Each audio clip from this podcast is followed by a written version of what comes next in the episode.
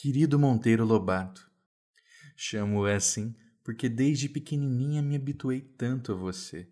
Tivemos tantas palestras juntos na minha imaginação que não teria jeito de tratá-lo de outra forma. Creio que somos íntimos. Aos oito anos, li Reinações de Narizinho e vivi todos os lances do livro. Desde então, tenho lido todos os outros da série. Adoro Emília e desafio quem diga que a ama mais. Naquela época, meus pais haviam me dado de presente uma boneca de pano que se parecia muito com ela fora mandada fazer especialmente, e essa boneca tornou-se minha companheira de todos os momentos. Dormíamos juntos, abraçadinhas, e tínhamos muito de comum. Tudo quanto a sua boneca dizia ou fazia nos livros era por nós, eu e ela, repetido em nossos brinquedos. Se não realmente, ao menos pelo método do faz de conta. Essa boneca foi o meu ídolo vivia sentadinha numa poltrona do meu quarto, junto à estante das aventuras da Emília. Certa vez, eu já bem taluda e de volta para casa nas férias, recebi a notícia do desastre. Um cãozinho novo, nascido em nossa casa e muito reinador, tinha estraçalhado completamente. Eu já estava com 13 anos e no curso secundário, mas não me envergonho de confessar que chorei. Chorei como um bebê, choro entremeado de soluços. Era um pedaço de mim mesma que lá se fora para sempre. Desde que comecei a ler seus livros, resolvi tornar-me escritora. Isso aos oito anos. Que audácia! Com o tempo, porém, verifiquei que para conseguirmos ser uma coisa é preciso nascer-se essa coisa, e eu não nascera. É isso tudo. O que você escreve, eu devoro com delícia. Tudo, livros infantis e não infantis, artigos que saíram antes de sua prisão, eu os devorei todos. Não pude visitá-lo na cadeia, mas ficou-me sempre na lembrança essa prisão. Não a esquecia nem um só momento. Meus pais são do tipo antigo, cheios de preconceitos, e essa foi uma das razões de eu não o ter visitado. Só saio com minha tia, já idosa, ou com uma criada, cria da minha avó que é uma terrível chaperrone. Desejo imenso conhecê-lo, mas não acho que seja possível. Com tão ferrenha família, tornei-me cheia de inibições e sem confiança em mim. Eles não aprovam as minhas audaciosas ideias, como, por exemplo, querer ser apresentada a um homem. Sou uma atormentada, cheia de curiosidades e não podendo satisfazer a nenhuma. Tudo é proibido. De fondue como diz a superiora, não fica bem a uma menina. Leio muito, mas as tontas e as escondidas. Sou de uma ignorância crassa que me revolta. Desejaria saber ao menos o papel que represento na vida. Ah, se eu tivesse quem me orientasse as leituras para não perder tempo com inutilidades. O tempo que consigo roubar ao estudo é escasso. Somos tão vigiadas como sei escrever a máquina, elas pedem-me para fazer certos trabalhos e gosto, porque gosto de escrever maquinalmente. Fico só no escritório e então devaneio. Foi o que sucedeu agora. Resolvi realizar um velho sonho. Escrever-lhe essa carta. Não creio que esteja cometendo nenhum crime, mas receio que você me ache enfadonha e não responda. Se alguém me perguntasse qual a oitava maravilha do mundo? Eu diria a Emília, o seu criador, ou o sítio do pica-pau amarelo, pois tudo se confunde. Passos se aproximam. Adeus. Assinado F. 1943.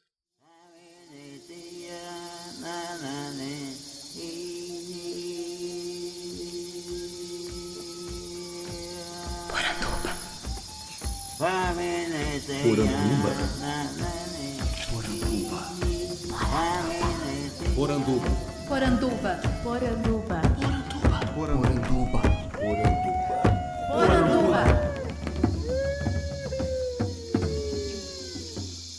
Bem-vindos à nossa Poranduba, o podcast sobre as histórias fantásticas do folclore brasileiro. Eu sou Andreoli Costa, o colecionador de sacis, e serei seu guia. E no programa de hoje eu tenho a honra de conversar com a jornalista e historiadora Márcia Camargos, que foi autora de um dos livros basilares para o meu trabalho na graduação, que foi a biografia Monteiro Lobato, Furacão na Botocúndia. Márcia, muito obrigado por estar aqui com a gente. É um grande prazer uh, conversar com um observador de sacis como você. E eu também sou uma sacióloga, entre outras coisas. Membro uh, da Sociedade dos Observadores de Saci e biógrafa do Monteiro Lobato, ou seja, desde que o Furacão na Botocúndia foi lançado, como você mesmo disse, é, Lobato no café da manhã, almoço e jantar. E essa grande biografia está sendo toda atualizada para ser relançada pela Companhia das Letras no início de 2020. Caramba, eu não fazia a menor ideia disso. Uh, o livro foi lançado em 98, mais ou menos, né, pela editora Senac. Foi isso? Exato, junto com o Vladimir Saqueta e a Carmen Azevedo, esse trio trabalhou duro aí para reunir esse material que estava todo disperso, porque ao contrário de outros escritores, como por exemplo o Mário de Andrade, que tem o seu acervo depositado no Instituto de Estudos Brasileiros, por exemplo, o do Lobato uh, estava completamente espalhado por cidades e mesmo países, né? até em Nova York, nos Estados Unidos, a gente chegou a encontrar documentos. Então, foi realmente um trabalho de formiguinha para juntar todo esse acervo, mas valeu a pena porque acabou redundando nesse livro que logo de cara arrebatou o prêmio Jabuti, livro do ano. Foi muito gratificante fazer essa, essa biografia e agora, é, como ela estava esgotada e o Senac não pretendia tirar uma edição, a Companhia das Letras negociou conosco e estamos retrabalhando, porque, é claro, outros documentos foram agregados, e também a questão, por exemplo, do suposto racismo do Lobato, né? como que o Lobato lida com a questão do negro em sua obra, etc. Isso também vai ser incluído. A gente não não varre assim as, os assuntos eh, incômodos para debaixo do tapete, pelo contrário, a gente revisita, a gente é, lança luzes sobre este e outros assuntos que vão ser incluídos nessa nova edição. Antes da gente continuar comentando sobre as obras, eu queria que você se apresentasse com as suas palavras para os nossos ouvintes, né? E dissesse principalmente de onde é que você veio, porque acho que é importante a gente entender é, da onde veio essa formação enquanto agente cultural, né? Bom, eu sou mineira de Belo Horizonte, mas eu sempre morei em São Paulo. Uhum. Ah, é? E fiz é, jornalismo e depois eu fiz um doutorado, um pós-doutorado direto em História na Universidade de São Paulo, é, abordando ali a formação do campo cultural da cidade, a Belle Époque paulistana e os modernistas, é, o pensionato artístico, que foi um programa criado em 1912 para enviar as artistas para estudarem na Europa, esse foi meu pós-doutorado, que também acabou se transformando no livro. Enfim, eu sempre trabalhei com a história, junto com o Vladimir Saqueta e a Carmen Azevedo, que são os coautores do Furacão da Botocúndia. Eu também tinha uma produtora cultural chamada Iconografia, Emporium Brasilis, e hoje é, se chama Usina de Conteúdo. Ela ainda existe, embora momento eu não resida mais no Brasil, mas a gente, como estamos aqui conversando, eu de Paris e você aí é, do Rio Grande do Sul, então tudo é possível. Eu continuo trabalhando fazendo matérias, escrevendo livros para o Brasil, né? E aí, para resumir, eu, então, através do Lobato, me interessei muito é, pelo folclore brasileiro, por todas essas questões da, da oralidade, da transmissão dessas histórias, desses causos tão gostosos, né?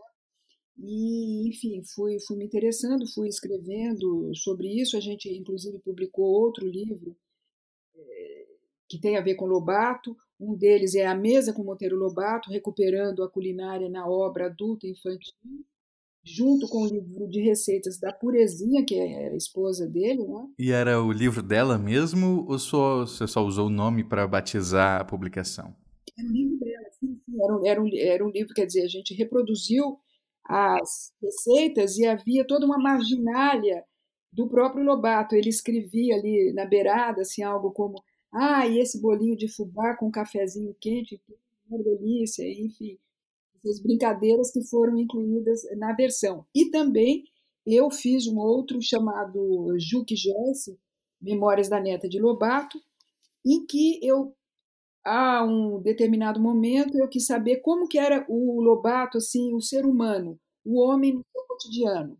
Não, é? não um escritor famoso, ah, aquela pessoa assim, totalmente, né, o estar, a estrela, não. Como era o pai, o avô, o irmão, o tio, o marido, que músicas ele escutava, que livros ele lia, eh, o que, que ele comia nas refeições, ele acordava, qual era o, o, o dia a dia dele, né, o cotidiano. Ele acordava, fazia barba, é, dormia de pijama, sabe, assim, pequenos detalhes para a gente, assim, abrir uma cortina como uma mosquinha, assim, e posar é, na vida íntima do, do Monteiro Lobato, né, para revelar a face humana aí que todos nós temos e foi bastante gostoso. Eu passei algumas tardes durante quase um ano com a neta dele, a Joyce, e ela foi ali puxando pelo fio da memória e fomos tecendo juntas esse novo texto, esse livro que saiu pela editora Moderna, que já está também esgotado, mas sem esse, infelizmente, sem previsão de um relançamento. Deve ser muito gostoso ler esse livro, né? Que pena. E você é, desenvolveu interesse por Lobato a partir do seu trabalho de pesquisa ali com a Semana de 22 ou isso já vinha de antes? Como é que foi? Bom, eu acho que o Monteiro Lobato povoou a nossa geração. Eu cresci lendo Monteiro Lobato. Então, é claro que aquela sementinha já estava ali. Depois, como você bem disse, né, trabalhando com a Semana de 22 os modernistas, eu tive um contato, mas com uma faceta não muito simpática do Lobato, que seria aquele que, teoricamente, teria destruído a pintora Lina Malfatti com a crítica que ele fez a sua exposição de 1917. E a partir daí eu comecei a pesquisar até que o próprio Senac nos encomendou uma fotobiografia do Lobato. Era, seria algo assim pequenininho, despretensioso, é, com muitas ilustrações e menos texto. Aí acontece que, para nossa própria surpresa, ao longo da pesquisa, nós fomos descobrindo é, um material, um acervo riquíssimo, porque, como eu já disse, né, é, os papéis e os documentos deles estavam todos dispersos por várias instituições, nas, nas mãos de particulares, enfim. A gente achava que depois da grande biografia do Edgar Cavalheiro não haveria muito mais a acrescentar. Mas aí, ao contrário do que a gente pensou uh, no início, nós fomos de fato colocando as mãos em um belíssimo material, um corpus documental assim, bastante consistente, e o que seria uma pequena fotobiografia transformou-se numa é, extensa biografia do Lobato, que alguns dizem que é definitiva, isso não existe, nada é definitivo, porque sempre vai haver é, outros olhares, novas é, perspectivas e outros documentos que vão sendo encontrados, mas a gente abrangeu ali é, praticamente todos os aspectos da vida dele, né? Então, foi um pouco essa trajetória. Você sabe que eu li é, o Furacão na Botocúndia alternando com a Barca de Gleire, né? Só explicando para os ouvintes, foi o livro de correspondências que o Lobato trocava com seu amigo, Godofredo Rangel, ao longo de é, quase toda a sua vida ali intelectual. Né? Então, enquanto jovem escritor, né, na universidade ainda, no Minarete, até o fim da vida, quando ele já estava ali é, adoentado, né? E quando eu cheguei no final, sabendo todo o contexto ali, né, que vocês colocaram na obra, quando eu li isso, eu, eu fiquei realmente muito emocionado, porque era o fim de um trajeto, né? Que estava sendo perfeitamente concluído naquela mensagem. Foi é, bem marcante para mim. É, bastante marcante e comovente, porque são mais de 40 anos de uma troca epistolar riquíssima, né? Dois homens muito cultos e afeitos à literatura e que também estiveram presentes em momentos chaves, momentos decisivos da vida política nacional. E, como você bem disse, a gente também é, usou a primeira e a última carta dele, ou seja, a gente fecha o livro, essa biografia, citando essa primeira carta, que se refere à Barca de Gleire, que é um quadro que está aqui, inclusive aqui no acervo do Louvre. Para os ouvintes, eh, eu esqueci fazendo aqui um, um parênteses, eu há quatro anos me transferi para Paris e estou falando aqui da capital francesa. Então, é, é, a Barca de Gleire, que é o quadro, o óleo é, que dá nome ao volume, essa troca de essa correspondência do Lobato com do Godofredo Rangel está aqui no Museu do Louvre. E ele fala nessa numa das primeiras cartas, ele fala: eu olho esse quadro e me pergunto como que eh, nós estaremos eh, daqui a muitos anos, quando estivermos velhos, como esse personagem, que é um personagem, o quadro retrata um velho e, numa barca entrando no, no, no, porto, né? um velho meio quebrado, assim, é, encurvado. E ele fala: será que a gente vai ter conseguido, vai ter construído alguma coisa? A gente vai olhar para trás com orgulho? De que forma nós entraremos é, no cais? Né? Como será a nossa barca de Gleire no futuro? E aí, na última carta, ele também fala isso, que a gente era jovem e depois de percorrer esses mares todos, nessa longa vida, a gente chega ao final, que Lobato já tinha sofrido um AVC, ele já estava assim bastante combalido, também pela morte do, pela fi, perda dos dois filhos que você mencionou. E, e ele fala: nós tivemos uma vida muito rica. E eu acho é, é, fantástica essa imagem. Rangel, nós é, nascemos condenados a perseguir a borboleta das asas de fogo. Se a gente não consegue capturá-la, nós ficaremos frustrados. E se nós conseguimos pegar a borboleta, a gente queima as mãos. Olha, olha que coisa incrível, né? No fundo, é um pouco essa história de perseguir o belo, de perseguir a utopia. Você vai avançando, avançando, e aquele objetivo ele, ele continua indo, ele, ele, ele vai se afastando, né? Então é, é isso que te move, é, é isso que te faz ir para frente, perseguir a borboleta das asas de fogo. Eu gosto muito daquele trecho que eu costumava sempre replicar no aniversário de Lobato, né? Que uma leitora, ela escreve, era fã de Lobato desde a infância, que queria ter visitado ele na prisão, mas a família não deixava, então ela escreve escondido uma mensagem dizendo que ela não conseguia definir qual seria a oitava maravilha do mundo. Se o sítio do pica-pau amarelo, se é Emília ou se era Monteiro Lobato, porque tudo era a mesma coisa. E é bom também esclarecer para os ouvintes, que talvez nem todos saibam, por que, que Lobato foi preso. Então, né, porque as pessoas falam, pô, ele foi preso, é, o que, que ele fez? Né? Ele é um corrupto, como uma, uma pessoa que eu admiro também, que está preso teoricamente por corrupção, mas não é nada disso. Né? Mas, é, o Lobato ele era um batalhador, ele acreditava no Brasil e ele começou a investir a, em empresas é, de prospecção de petróleo. Ele tinha certeza que havia petróleo no Brasil, como acabou provando-se que ele tinha a história, o tempo provou que ele estava correto.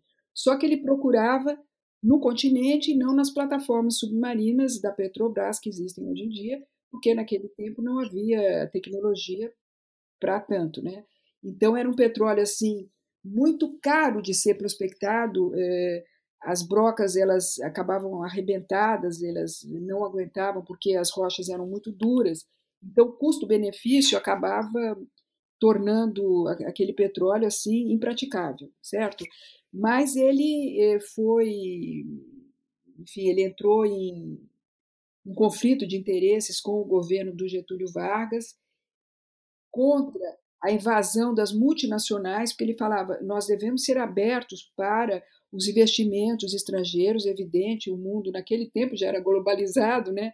É, então, eh, quanto a isso, não resta a menor dúvida, mas nós devemos manter a nossa independência, nós devemos ditar as regras e não simplesmente abrir as portas e, e cada um faz o que quer aqui e as, as empresas estrangeiras, as multinacionais, roubam, né, roubam o nosso patrimônio, eh, as nossas riquezas minerais.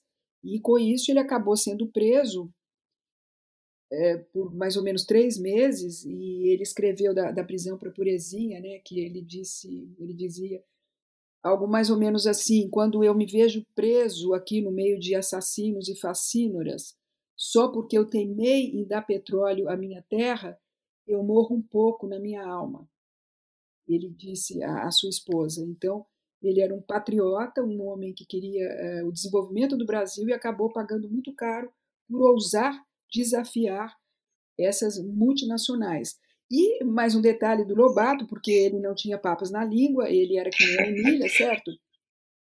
Houve um movimento muito grande, porque a prisão dele foi um escândalo, ele já era um homem eh, famoso, reconhecido, e era como se hoje em dia o Chico Buarque fosse preso, né? Eh, foi realmente algo assim que é, toda a intelectualidade, os artistas moveram montanhas para tirá-lo e o governo estava de, disposto a liberar, porque o, o, Lobato virou uma batata quente ali na mão do, do governo que o mantinha na cadeia, né? era uma vergonha nacional.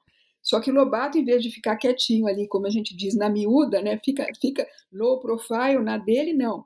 Ele escreveu dizendo, eh, excelentíssimo presidente, eu aqui dentro trancado junto de assassinos, um que matou a mãe, outro que dizimou a família, outro isso, outro aquilo, eu estou em muito melhor companhia do que se eu estivesse aí fora, junto de políticos como o senhor e a sua corja, mais ou menos isso. então, o, o, Getúlio falava, ai meu Deus, eu estava quase soltando o Lobato, mas depois dessa não tem como, né? E, e coisas assim, né, que ele ele, ele, ele ficava hum, desafiando.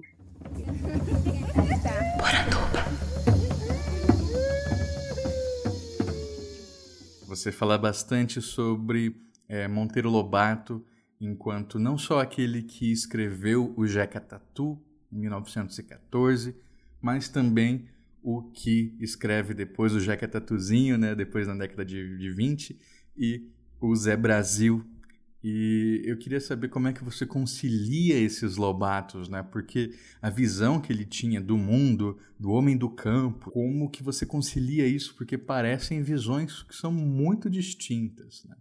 Lobato era um homem que estava sempre se questionando, sempre corrigindo as suas rotas, pesquisando, ele descobria um autor, ficava apaixonado e depois eh, achava um terceiro, enfim, ele ia todo o tempo é, reformulando o seu pensamento, né? era um intelectual realmente é, muito ativo, quase gramsciano, assim, militante, e ele não tinha medo de errar, reconhecer o erro e tentar um novo caminho. E assim aconteceu com o Jeca Tatu. A primeira versão era de um caipira, era uma visão do fazendeiro que estava, ele tinha herdado as terras da fazenda do Buquira terras essas é, totalmente já esgotadas por vários plantios de café seguidos, né, sem ter tido tempo de se recompor. Então ele tentava a ferro e a fogo implementar mudanças assim, trazer novas tecnologias muito modernas para transformar aquilo ali numa é, fazenda ali de ponta, né?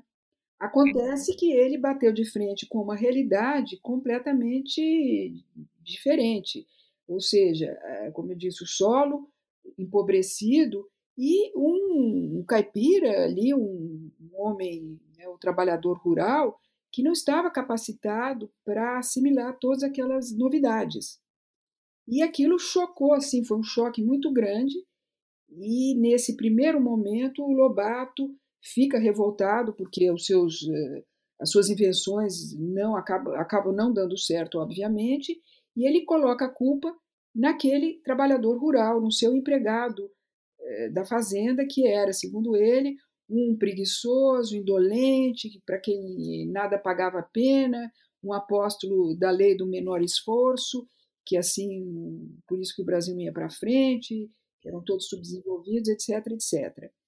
Logo em seguida, ele tem contato com as pesquisas de saúde pública do Belisário uh, Pena e o Arthur Neiva, que mostram uh, essa, esse, as doenças endêmicas que assolavam as populações pobres do Brasil, essas, esses pobres esquecidos de, de, de várias doenças, né, vítimas de várias doenças causadas pela miséria, pela falta de acesso a saneamento básico, a educação, a um acompanhamento médico mínimo.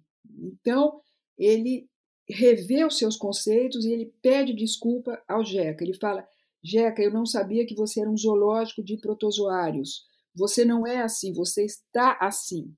Então ele cria o Jeca Tatuzinho, ou seja, ele dá o Jeca biotônico Fontoura, ele cura o Jeca daqueles vermes que, enfim, eh, roubavam toda a energia vital do homem do campo e mostram um Jeca restabelecido, um Jeca eh, vigoroso, trabalhador, competente. Então, ele, ele, ele literalmente pede desculpas àquele primeiro Jeca. Ele reconhece o seu erro e revê esse, esse Jeca tatu. E muito mais tarde, já nos anos 30, ele vê esse Jeca Tatu como um trabalhador sem terra, que é, parece um pouco como esse movimento né, do MST, os trabalhadores rurais sem terra, cujo maior inimigo é o latifúndio. E ele enxerga pela primeira vez o Jeca, o trabalhador do, rural, como um agente da sua própria história. Então caberia a ele é, lutar pelos seus direitos para sair daquela miséria endêmica, né, daquela miséria que vem desde os tempos coloniais. Ou seja, são três fases que Lobato atravessa na sua perspectiva, na sua maneira de enxergar o homem do campo. Então, esse primeiro Jeca é preguiçoso, depois o Jeca vítima da fome, da miséria, do abandono, e depois o terceiro Jeca, que é um Jeca, um, eh, o Zé Brasil, já mais consciente e disposto a lutar pelos seus direitos.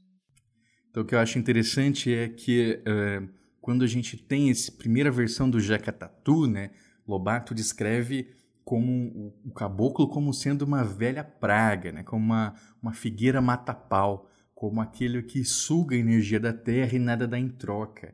E, e, quando ele faz isso, ele usa a imagem do urupês, que dava inclusive o nome ao seu primeiro livro de contos.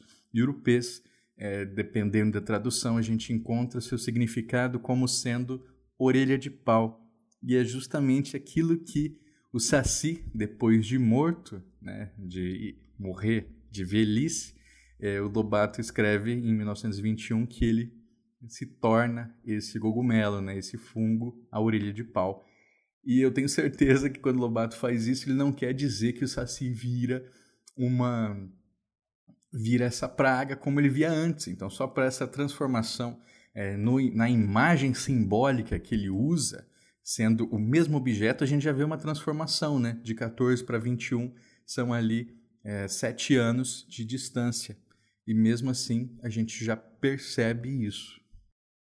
Exatamente, né? E, e só para também atualizar, ele que você disse que ele via o, o Jeca como um parasita, isso tudo começou com um artigo de 1912, 14, a velha praga, porque para o plantio das roças, eles ateavam fogo ao mato. Então, junto com, a, enfim, com o mato, morria também árvores uh, centenárias, uh, todo um, uma série de animais menores, enfim, acabava com o solo. Isso tem muito a ver com o que a gente viu hoje em dia na Amazônia, né?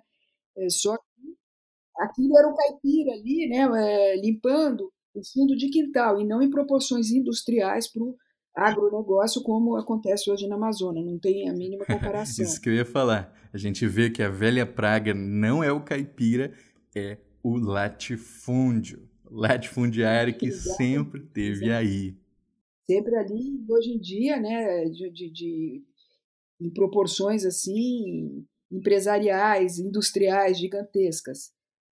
E, infelizmente, também com apoio e incentivo do atual governo.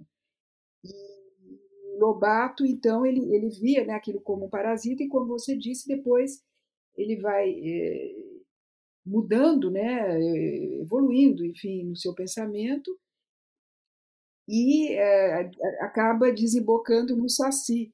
O Saci também é outro outra contribuição muito grande. Não foi é, do Lobato para a cultura brasileira, evidentemente que não foi ele que inventou o Saci. Ele era um mito já indígena que depois foi sendo apropriado pelos ex-escravos e ganhou essa feição de um de um africano, né? Perdeu uma perna que, a meu ver, era para é, mostrar o homem em situação de escravidão, ele não é um homem íntegro, não é um homem completo, mas mesmo assim, o Saci, mesmo com uma perna só, ele é ágil, ele, ele pula, ele, ele, enfim, como também os ex-escravos driblavam ali os capitães, capitães do mato, eh, jogando capoeira e etc. Então tem uma certa analogia lá entre os dois. E, e esse mito delicioso do Saci que representa a brasilidade, que é o nosso nosso principal ente da mitologia nacional. Quando Lobato lança o inquérito sobre o Saci, em 1918, ele começa falando de algo que era impossível ignorar na época, que era a guerra. Né? No caso, então, é a Primeira Guerra Mundial, que tinha acabado de se encerrar, o Lobato ele abre o livro dizendo sobre os horrores daquela guerra trazida pela maquinaria e como aquele ser encantado, né, o Saci Peralta, conseguia desviar os nossos olhos daqueles terrores trazidos pelo homem, né? E eu vejo muito o sítio como sendo uma resposta então à guerra. A gente vai justamente para o oposto, né? para a redescoberta da terra, para voltar para as raízes, para onde está ali o nosso lugar de segurança, a chácara dos avós. Então, é, para mim tem muito disso, né? Sim, eu percebo, né? E também só antes uma pequena informação aos ouvintes que o Inquérito do Saci foi o primeiro livro do Lobato feito com os depoimentos que ele recolheu através do Estadio, que era a versão vespertina do, do estado de São Paulo, perguntando: "Você já viu o Saci? Como que é o Saci na região que você habita?" E aí ele recebeu tantas cartas e tantos depoimentos riquíssimos que ele resolveu juntar e publicar esse livro, que foi um grande sucesso na época. E, de fato, na abertura, ele faz esse contraponto com a carnificina da guerra europeia, dizendo é, por que, que a gente tem que copiar a Europa se nós temos nossas riquezas assim, é, temos um, um cabedal, uma natureza, um povo, um lendário, né, uma história tão rica e a gente insiste em ficar copiando o que vem de fora. O que, que eles têm para nos dar de bom? Que, que exemplo é esse eh, que eh, eles estão ali metidos numa guerra que fez não sei quantos milhões de mortos aí, foi uma verdadeira carnificina, certo? Então, o que, que eles têm de bom para nos ensinar? Vamos olhar para o nosso próprio quintal, para dentro de casa e tentar ver ali as nossas raízes, porque vamos explorar o que, que nós temos de bom, que não é pouca coisa, em vez de ficar tentando só olhar para fora, ter o aval de fora, como se faz hoje em dia, mas com os Estados Unidos. Né? Na época era, era mais com a França e a Inglaterra, e hoje decaiu ainda mais é, é com os Estados Unidos. Então, tem que copiar tudo o que acontece em Miami, certo? Viajar para lá, para Disney, e é isso que importa. Sem o cuidado de tentar resgatar os nossos, o nosso próprio folclore, etc. Então, isso que você falou é, é bem o que o Lobato tentou fazer, né? Trazer ali o olhar dos leitores para esse cantinho da família, do, do ambiente rural ali, das tradições, desse dia a dia tão gostoso, com a tia Anastácia fazendo aquelas gostosuras todas, a, a dona Benta contando as histórias e formando aquelas crianças para serem adultos, atuantes, adultos críticos, adultos que não acreditam em fake news, por exemplo. Como é que a gente chega, né? Que essa é uma parte da biografia de Lobato que eu ainda não consegui enfrentar. Como é que a gente chega desse autor que estava fazendo esse movimento de ir à terra, de voltar para as raízes, para alguém que se encanta daquela maneira com os Estados Unidos, né, que vai falar de Fordismo, que vai se encantar ali pelo capital e vai movimentar a sua carreira de um jeito que totalmente diferente para o que ele estava fazendo antes. Como é que você vê isso? Então, eu é, assim, é, uma coisa não exclui a outra, certo? O Lobato era nacionalista, mas mesmo quando ele defendia ali o, a indústria petrolífera nacional, ele não se opunha aos investimentos que viessem de fora, apenas que mantivéssemos a nossa independência.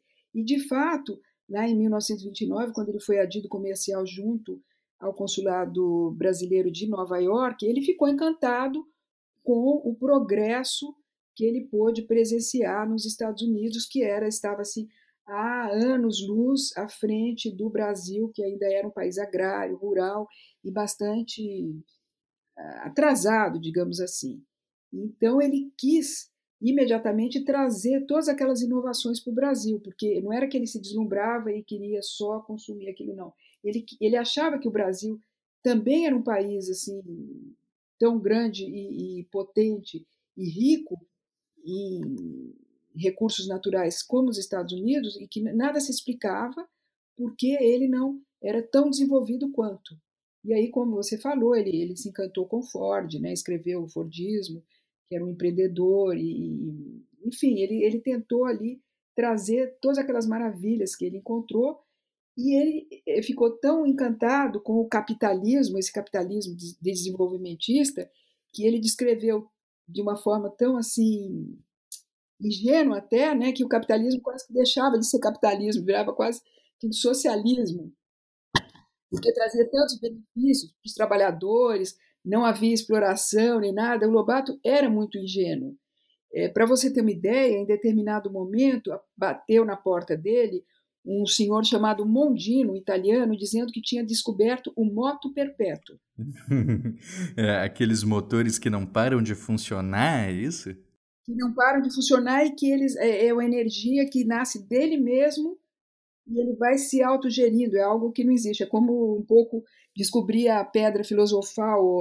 Como... Sabe que até hoje as pessoas falam disso, né? Tem uns vídeos no YouTube tentando mostrar que existe o moto perpétuo. Pois é, mas e o Lobato, um homem culto, um homem assim preparado como ele, acreditou no seu Mondino, pôs o Mondino, a mulher e a filha, a família inteira para morar dentro da casa dele e ficou um ano financiando o moto perpétuo acredita? Então ele era assim, né? ele, era, ele era um apaixonado que se empolgava assim até a raiz do, do, dos cabelos e apostava todas as fichas naquilo até no fim ele acabar se decepcionando porque não era bem assim, né? Então ele se jogava de corpo e alma e muitas vezes ele tinha grandes decepções, como é, em todas as empresas dele ele acabou falindo porque ele que ele queria eh, se dar bem é, em termos empresariais para poder escrever livros. Então, ele queria ganhar dinheiro com as empresas para se dedicar aos livros. Acabou acontecendo o contrário, o inverso. Ele sempre perdeu dinheiro com as empresas, ele sempre acabou falindo e só sobreviveu e ganhou dinheiro depois com a literatura dele. Ele não esperava isso, é, ganhar dinheiro, sabe, sobreviver dos livros. Foi o que acabou acontecendo.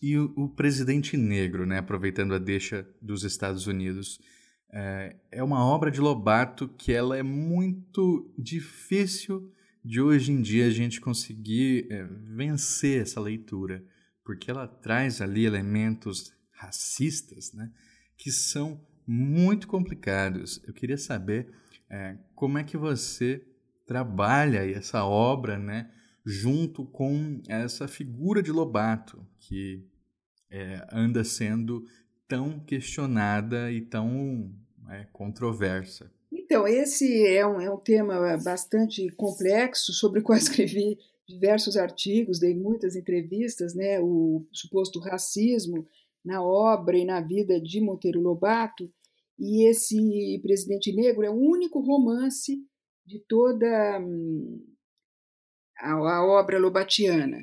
E esse romance se passa nos Estados Unidos em 2024, se não me engano, onde é, há a iminência de um presidente negro se eleger. E na época, inclusive, quando o Obama foi saiu candidato, né, contra uma mulher que também no livro ele disputa é, contra uma mulher que na, na época entre os democratas era contra a Hillary Clinton. E ele, ele venceu a Hillary para se candidatar. Eu também dei várias entrevistas porque imediatamente fizeram esse essa ligação.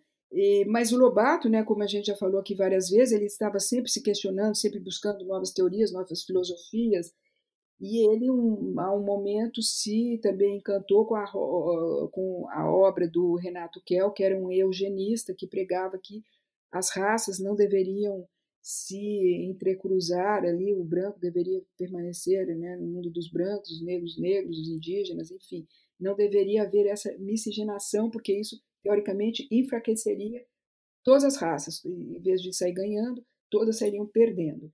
Foi uma teoria que Lobato, na época, abraçou, defendeu, fez até o prefácio do livro da versão brasileira do Renato Kell. Agora, esse o presidente negro também ele expõe algo porque eh, no livro, na iminência de o presidente esse negro ganhar as eleições dos Estados Unidos, os brancos unem-se contra ele, unem-se e, e urdem, assim, fazem uma, uma ação maquiavélica. Eles oferecem um alisamento de cabelo e um embranquecimento de pele gratuita para os negros. E nesses produtos estava embutido algo que é, eliminava a possibilidade de.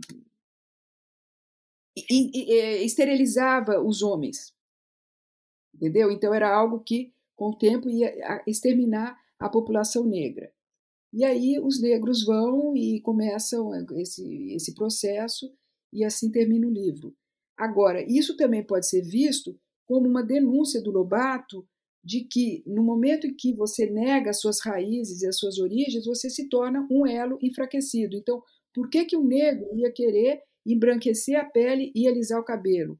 Por que ele não é, adotou e abraçou o movimento que a gente vê hoje em dia, né, da negritude, da valorização dos traços é, do negro, certo? Dos cabelos, dos traços, da cor da pele, quer dizer, você valoriza e tem orgulho do que você é, em vez de tentar se submeter a processos que acabam diluindo as suas características físicas e, no final, emocionais e psicológicas também. Então, esse é um viés, o livro pode ser visto sob esse viés, e se a gente for ver também o conto Negrinha, ali é uma denúncia contundente dessa violência que ainda se exercia contra os descendentes dos escravos. Né? Então ele fala dessa dessa dona, dessa madame ali que era muito queridinha dos padres, com lugar garantido no paraíso, no entanto, era uma torturadora, sem dó nem piedade, e ele, e ele coloca aquilo de uma forma muito crua, que te emociona e te revolta também. Então, é, é muito complicado de você taxar um homem que nasceu quando ainda existia escravidão no Brasil, ele nasceu dois antes da abolição da escravatura, e você querer que ele tivesse uma postura politicamente correta de acordo com as nossas visões e nosso instrumental do século XXI, certo? É algo assim, você não poderia, naquela obra dele, colocar a tia Anastácia como dona do sítio e, e não como cozinheira. Não, não teria, não fazia sentido mesmo, porque a abolição, a gente sabe, ela foi feita de uma forma, uma ruptura de cima para baixo, sem dar aos, uh, aos negros uh, liberados qualquer tipo de indenização para que eles pudessem recomeçar sua vida de uma forma digna. Então, da noite para o dia, aquele escravo que tinha um teto, que tinha aquele trabalho dele, ele se vê na rua, totalmente desamparado, sem nenhum uh, investimento do governo, sem nenhuma indenização, aquele teria direito, certo? Por todos aqueles anos de exploração, para ele ter um mínimo de dignidade. Ou seja, é, a obra de Lobato reflete um pouco a situação trágica do negro, né, e a, a forma como que foi, como foi feita a, a libertação e que apenas hoje, com essa questão das cotas e tudo, das ações afirmativas, a gente vem timidamente corrigir. Né? Ainda falta muito para a gente vencer as barreiras desse racismo que está enraizado e faz parte, infelizmente, da nossa cultura e precisa ser combatido a cada passo, a cada instante. E você fez a apresentação, né, dos livros de Lobato para a editora Globo. Isso era uma preocupação é, quando tinha é, momentos ali de manifestação racista, você tinha uma preocupação de comentar isso, de explicar, era uma coisa que é, você é, se atentava em pontuar para o leitor? Sim, eu tive a, eu tive a gratificante tarefa né, de ler cada livro dele infantil e adulto, o que me encantou, porque a gente conhece muito mais o Lobato infantil, mas ele tem ali livros belíssimos, assim, de uma poesia, de um lirismo, eh, de uma profundidade incrível que eu vim a descobrir só quando eu fui obrigada, entre parênteses, eh, prazerosamente, a reler página a página para fazer essas apresentações todas. E sim, em determinados momentos, quando ele tratava desse tema um pouco mais espinhoso, a gente abordava essa questão. E agora, como eu disse, no relançamento na volta do Furacão na Botocúndia, um capítulo inteiro vai ser dedicado a isso que a gente chama do lugar do negro, é quase que uma provocação, né? O lugar do negro é na cozinha, o lugar do negro na, na obra de Monteiro Lobato. Vendo assim todas essas posturas que ele teve ao longo da vida, mostrando os dois lados, enfim, essa, essa realidade que a gente não pode negar e, e como eu falei no início, nem varrer para debaixo do tapete e fingir que não existe. E essas tentativas, né, que você deve ter acompanhado é, pela moderna, Valcir Carrasco atualiza a obra é, tirando o racismo, mas também colocando ali elementos é, de internet, notebook, celular, né, trazendo ela mais para os tempos atuais. E o Pedro Bandeira, já em que tem uma outra abordagem, né, que não só tira o racismo, mas também reescreve o sítio, tira o personagem do Pedrinho, e tenta é, eliminar aqueles trechos que falam é, que a tia Anastácia era, uma, por exemplo, uma princesa branca que foi amaldiçoada e se tornou negra. Né? É, será que essa reescrita, então, esse apagamento é a melhor forma de enfrentar essa controvérsia? É, Para você, como é isso? Olha, eu acredito assim, um clássico é um clássico e ele reflete a mentalidade, as contradições do seu tempo e ele é intocável. Você pega Shakespeare, ele tem momentos ali, inclusive no Mercador de Veneza, que ele fala de uma forma dos judeus de arrepiar, entendeu? É uma coisa assim revoltante. Só que ele é um clássico e ele mostra como se pensava naquela época. Então, eles são irretocáveis e têm que ser lidos nos originais, com, trazendo é, para a discussão todos esses temas polêmicos que só enriquecem o debate e, e enfim, agregam contribuem. Agora, todo mundo é livre, qualquer escritor é livre para fazer a sua própria versão. Mas não é Lobato, aquilo lá é Valci Carrasco e é Pedro Bandeira. Se é melhor ou pior, eu não sei, eles têm todo o direito de reescrever, eu posso também reescrever Shakespeare se eu quiser, né? Tá em domínio público, ninguém me pede de fazer isso. Só que não vai ser Shakespeare, vai ser Márcia Camargos. E pronto. É, não é um clássico, ele se apropria ali de alguns elementos e ele tem, tem todo o direito de adaptar para o celular etc. Por que não? Né? Às vezes a gente vai ver uma obra, é, eu gosto muito, eu falo de Shakespeare, porque inclusive eu morei vários anos na Inglaterra e eu ia muito ao teatro e havia adaptações, adaptações de, de peças shakespearianas que não se passavam na Idade Média, se passava, passavam-se hoje em dia, com toda a indumentária, etc. Uma adaptação tem o seu valor. Você pode gostar ou não, mas enfim, é uma tentativa, é válido. E aquilo. Mas para mim aquilo não era Shakespeare, entendeu? E não tinha aquele gostinho. Embora é claro que eu não vivo no, no, no tempo de Shakespeare para ver uma peça dele, mas é, o, o texto tem que ser o texto original. Então eu acho interessante a pessoa de repente ler o original e depois ler a versão de um outro autor. Isso não tem o menor problema, mas sem deixar de lado o original.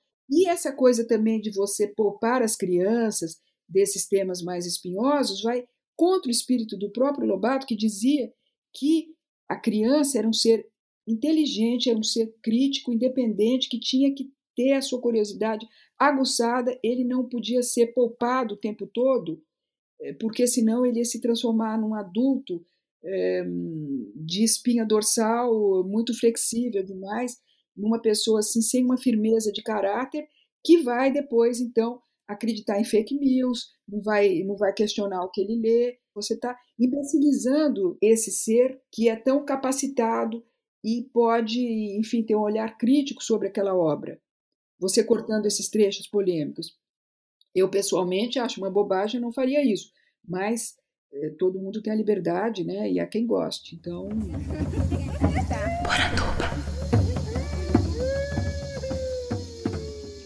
Se a gente for depreender, né? Eu tenho certeza que você já ouviu aquela história de que os livros de Lobato já chegaram a ser incinerados pela igreja, né? O Lobato era um iconoclasta e anti esse catolicismo que se praticava, como aquele dos padres que abençoavam a patroa da negrinha, que fazia torturas indescritíveis eh, com a menina, né, de fazer ela engolir um ovo quente, assim, ele pegava o ovo fervendo, descascava, colocava, mandava ela engolir, queimava inteiro, aquilo assim, nem Hitler seria capaz de fazer é, tamanhas maldades, né? Então era esse tipo de catolicismo que Lobato combatia, certo? É, não era depois, não era essa igreja, igreja eclesial de base, etc e tal, que está junto com o povo ali ao lado dos pobres, não, era a igreja, sim, hipócrita, que sentava-se à mesa do, no banquete dos ricos.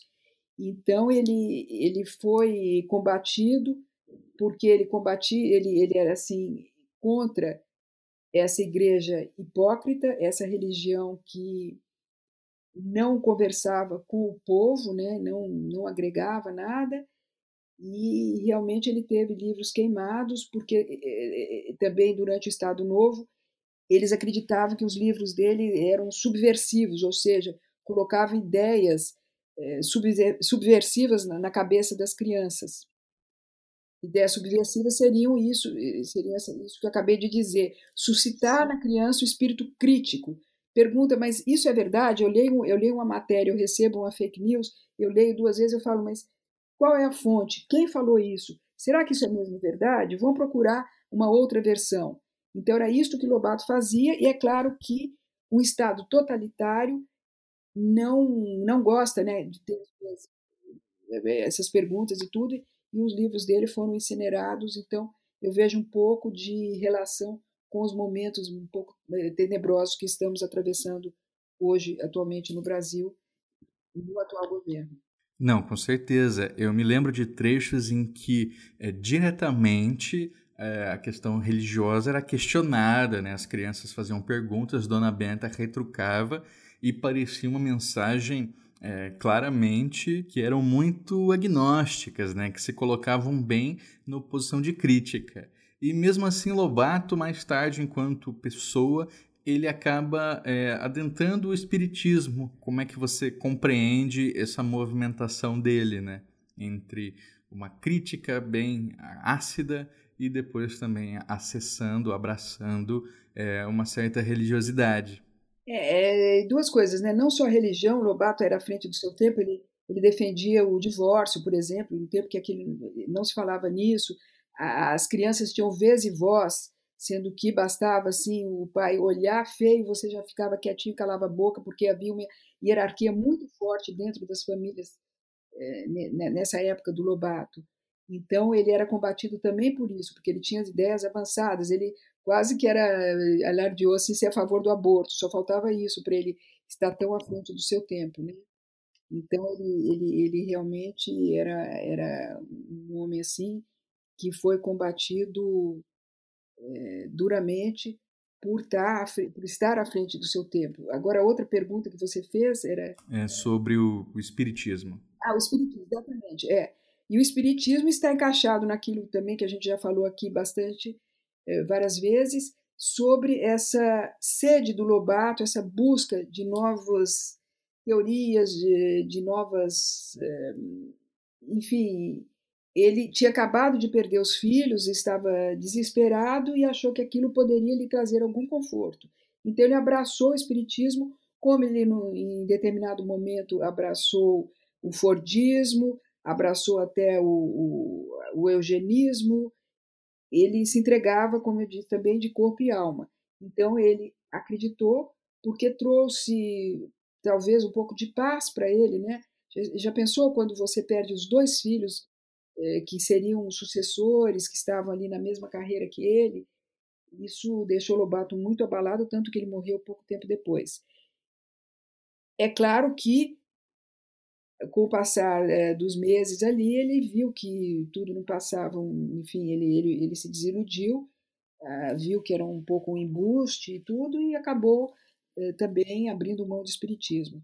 Mas foi um pouco por isso, um pouco por desespero e para buscar um, um certo conforto, né? Quem não acredita em Deus é, é muito mais difícil você é, ter um, um conforto ali, porque é, é fácil, né? Você criou um Deus e ali você coloca tudo nas mãos dele, fica muito mais confortável. Quando não se tem isso, a, a, assim, a aceitação da realidade é bastante mais, é, é muito mais penosa.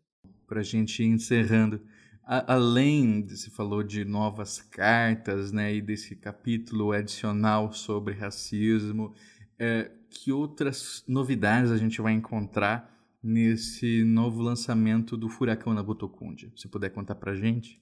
Olha, não tem assim tantos trechos adicionais, tem mais na questão do petróleo, outros documentos materiais que foram acrescentados e basicamente esse grande capítulo revisitando enfim, lançando luzes sobre a pretenso, o pretenso racismo é, de Monteiro Lobato. Esse que é o ponto alto, é, novas imagens também, vão, vão haver algumas surpresas para os leitores.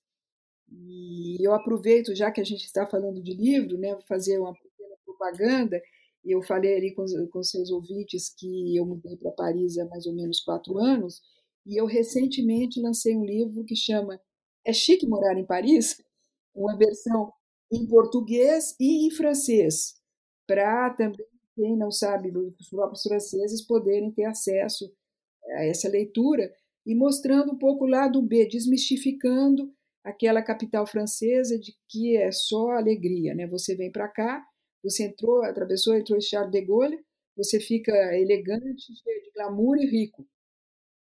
E não é nada disso. Uma coisa é você passar as férias é, fazendo comprinhas, é, visitando o Louvre, tomando um vinho, queijo e vinho. Outra é morar, vir como imigrante, como foi meu caso, e aí ter que tirar todos aqueles papéis, enfrentar a burocracia, o mau humor dos parisienses, enfim, é, lidar com toda uma nova mentalidade, uma maneira de enxergar e ver as coisas e ainda a barreira da língua, do clima, que aqui faz frio durante pelo menos oito meses por ano. Então, todas essas dificuldades saiu pela uma nova editora, Folhas da Relva, uma pequena editora que acabou de aparecer, do Alexandre Stalto, é, uma, é muito simpático, ele me deu maior apoio desde o início, dando palpites assim ao longo de todo o livro para incluir coisas, tirar, mudar capa, enfim, eu recomendo muito Folhas da Relva e está disponível por enquanto no site da própria editora. Depois eu posso te mandar o link, porque não está em livrarias, né? Está muito difícil essa questão da distribuição aí, todas as livrarias fechando. Então tem ou diretamente comigo, eu envio pelo correio ou no site é, da editora. E o pessoal tem lido e gostado, assim, rido muito, porque ele é, é, é, foi escrito na chave do bom humor, né, acima de tudo, e também recheado de informações culturais, históricas e muitas dicas. eu vou te dizer, eu adoro uma foto que é você, Dona Marisa e o Lula segurando camisetas da Sociedade dos Observadores de Saci. É. Você saiu do país, né? Foi para a França por motivos políticos? Olha, eu, eu cheguei em Paris já fazem quatro anos, então ainda estava na, na fase ali, no início eh, do golpe, enfim, não, não, não estava tão deteriorado como nesse momento. Eu não sou como o caso, por exemplo, da Márcia Tiburi, do Jean Willis e de outras pessoas, o Gessé de Souza também que está aqui, são, são pessoas que eu conheço, que eu convivo, que vieram quase que exilados políticos. Né? No meu caso foi um pouco diferente. Eu literalmente casei, mudei, depois, Ah, é? depois de velha, casei de novo, deixei meus filhos adultos já, grandes. E então como que eu faço? Eu escrever, eu posso fazer de qualquer lugar do mundo. Eu mudei para cá para ver se me adaptava. E apesar de todos os pesares, é claro que eu gosto muito. É um país assim que tem uma a desigualdade social é muito menos contundente do que no Brasil. Há todo um sistema de saúde público e de ensino, de educação que funciona. É claro que não é o mundo perfeito, é uma sociedade capitalista, neoliberal, etc. Mas em termos de abismo social, ele está muito à frente, né? Você tem acesso ali, a, enfim, aos, aos, direitos básicos, isso é garantido para toda a população. Então, estou muito feliz de estar aqui. Agora tem as suas idiosincrasias, né, os seus problemas, e é isso que eu relato no livro, de uma forma assim, bem gostosa, numa linguagem leve, para a gente rir, porque é melhor rir do que chorar. Perfeito, Márcia, muito obrigado. Mande seu recado final para os nossos ouvintes, a palavra é sua. Leiam Monteiro Lobato porque ele é um clássico e ele nos encanta a cada nova leitura. Eu nunca me canso de revisitar a obra de Monteiro Lobato. É algo assim cheio de informações, de ensinamentos para a vida toda. Monteiro Lobato na veia, porque ele é um nacionalista, né? Uma pessoa assim que realmente lutou muito pelo seu país e nesse momento que a gente está atravessando, revisitar Lobato dá um pouco de energia para a gente continuar na batalha.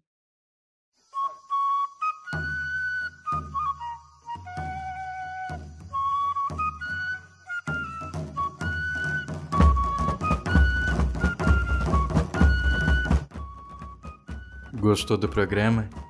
Espero que sim.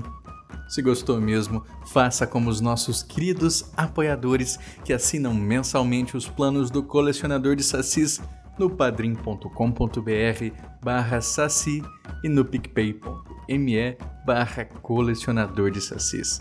É graças a eles e seu apoio a partir de R$ reais que a gente consegue manter a nossa poranduba viva.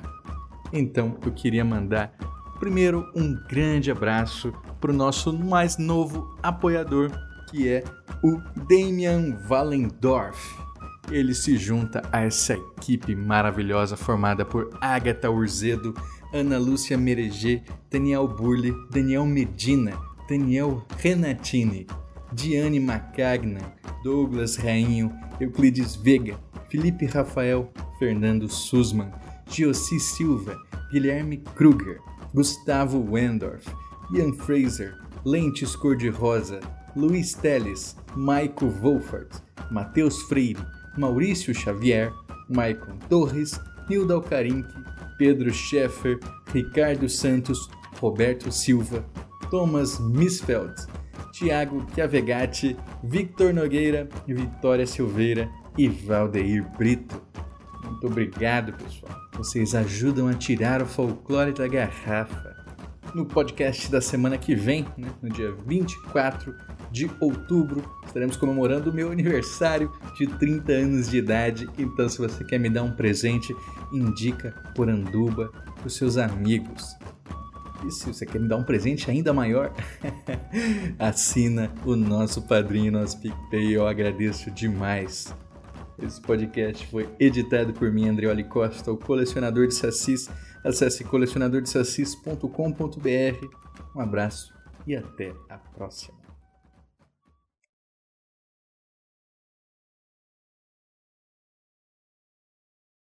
A vida, senhor Visconde, é um pisca-pisca. A gente nasce, isso é, começa a piscar. Quem para de piscar chegou ao fim, morreu. Piscar É abrir e fechar os olhos. Viver é isso. Não dorme, acorda, dorme, acorda, até que dorme, não acorda mais. É, portanto, um pisca-pisca. O Visconde ficou novamente pensativo, de olhos no teto. Emília riu-se. Está vendo como é filosófica a minha ideia? O senhor Visconde já está de olhos parados, erguidos para o forro. Quer dizer que pensa que entendeu. A vida das gentes nesse mundo, senhor Sabugo, é isso. Um rosário de piscadas. Cada pisco é um dia. Pisca e mama, pisca e anda, pisca e brinca, pisca e estuda, pisca e ama, pisca e cria filhos, pisca e geme os reumatismos. Por fim, pisca pela última vez e morre. E depois que morre? perguntou o Visconde. Depois que morre, vira hipótese. É, ou não é?